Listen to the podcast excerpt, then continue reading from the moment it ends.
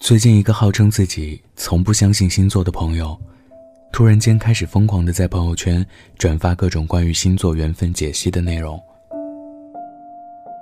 一开始我以为他是被盗号了，在微信上问他，他说没有啊。我又问他，那最近怎么研究起这个东西来了？记得你以前说不信的。他隔了好久才说。因为我想了解他呀，让他知道我们两个在星座上到底有多般配。突然间就想到一句话，是在我置顶微博评论下面的，说吃东西的极限是一碗面，你夹来小龙说吃掉，我就吃掉。等待的极限是一小时，多一分钟就离开。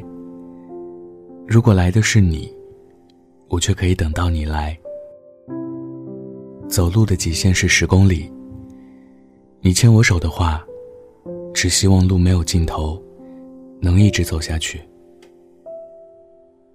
本来啊，我是不相信星座的，但是因为你，所以我开始变得相信星座。斗转星移，铁树花开。诉说心事的时候，想去看山和海，都是因为你。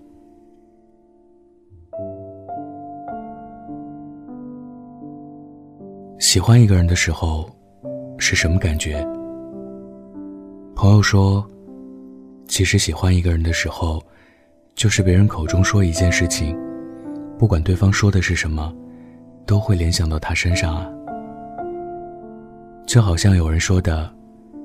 在路边看到一棵长相奇怪的榕树，我的第一反应竟然是把它拍下来，然后发给你。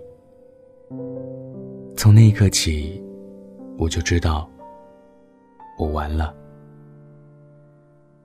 大概就是这种感觉吧。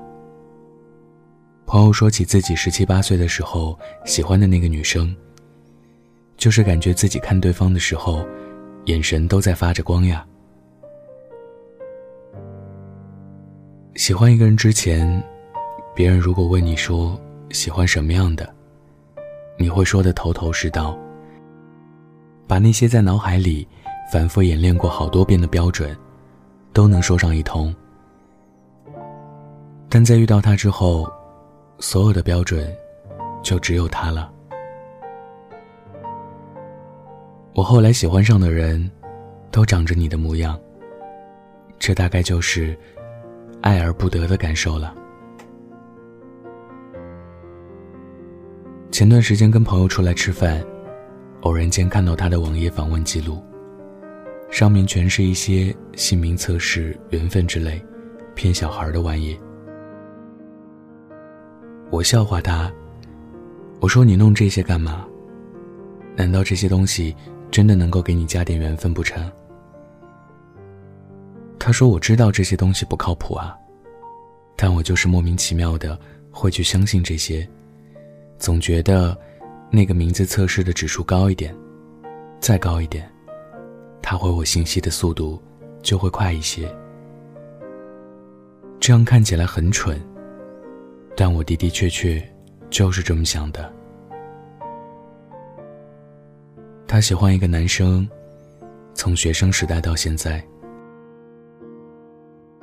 那一会儿，大学课堂上，他熬夜复习太困了，想趴下去睡一觉，都会把手机拿出来，调成震动静音，趴在上面。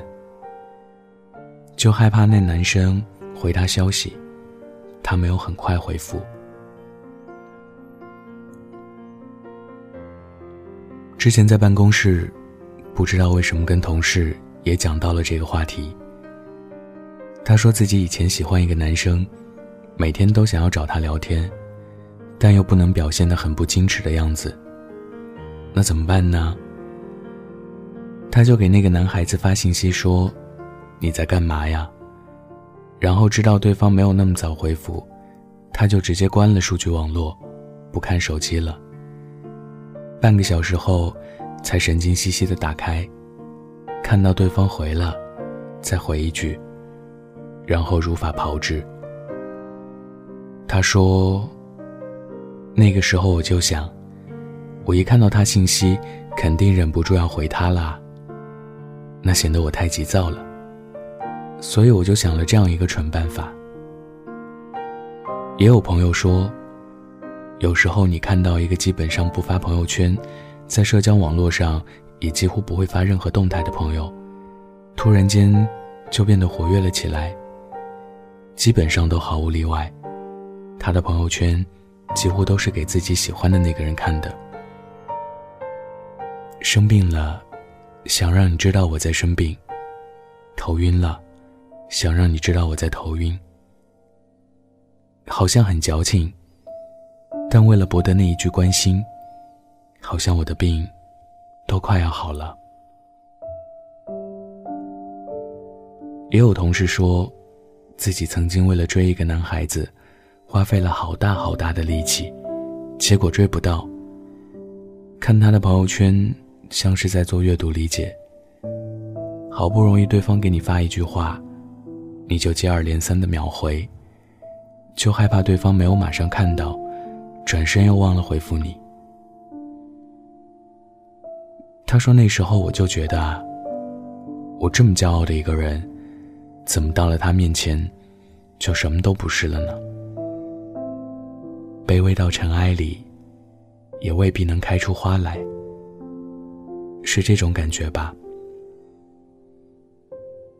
最后，以前的时候，我一直觉得喜欢这种东西，好像是水到渠成的，两个人相互喜欢，然后靠近，最后再慢慢走到一起。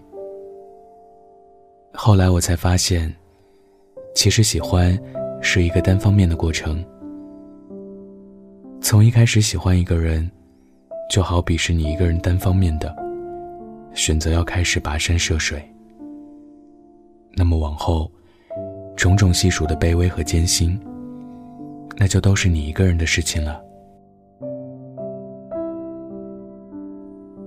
但与此同时，我又想起在《一代宗师》里，章子怡对梁朝伟说的那一段话：“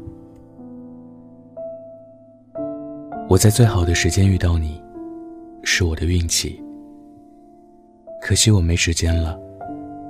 想想说人生无悔，都是赌气的话。人生若真无悔，那该多无趣啊！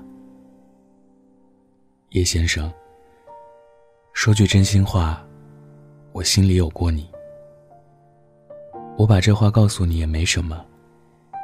喜欢人不犯法，可我也只能到喜欢为止了。这些话我没对谁说过，今晚见了你，不知道为什么，就都说出来了。喜欢一个人不犯法，但倘若你不喜欢我，那也就只能够。到此为止了。爱你时，就像一场感冒，而我的病，兴许就快要好了。我是北太，喜欢我的听众可以关注我的微信公众号或者微博“晚安北太”。今天分享的故事，来自于阿木学长。晚安。记得盖好毯子哦。在九月潮湿的车厢，你看着车窗，窗外它水管在开花，椅子在异乡，树叶有翅膀。上海的街道，雪山在边上，你靠着车窗，我心脏旁，我们去。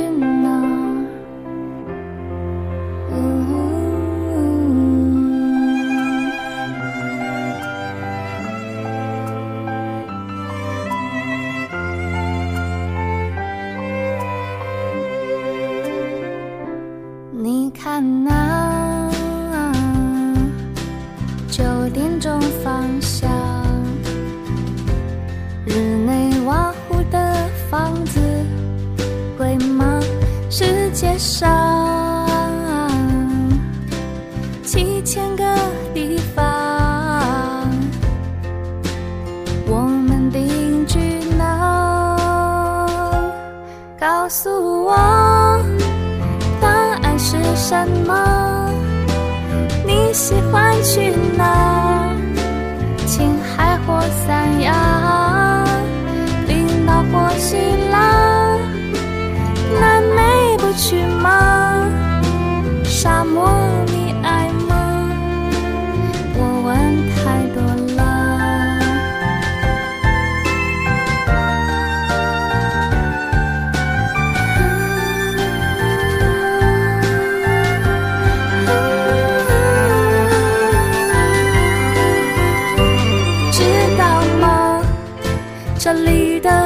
季只有一两天，白昼很长，夜很短，夜晚有三年。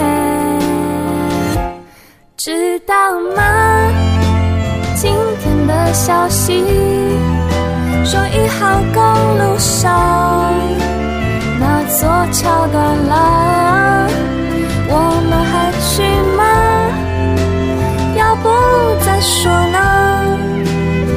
像一？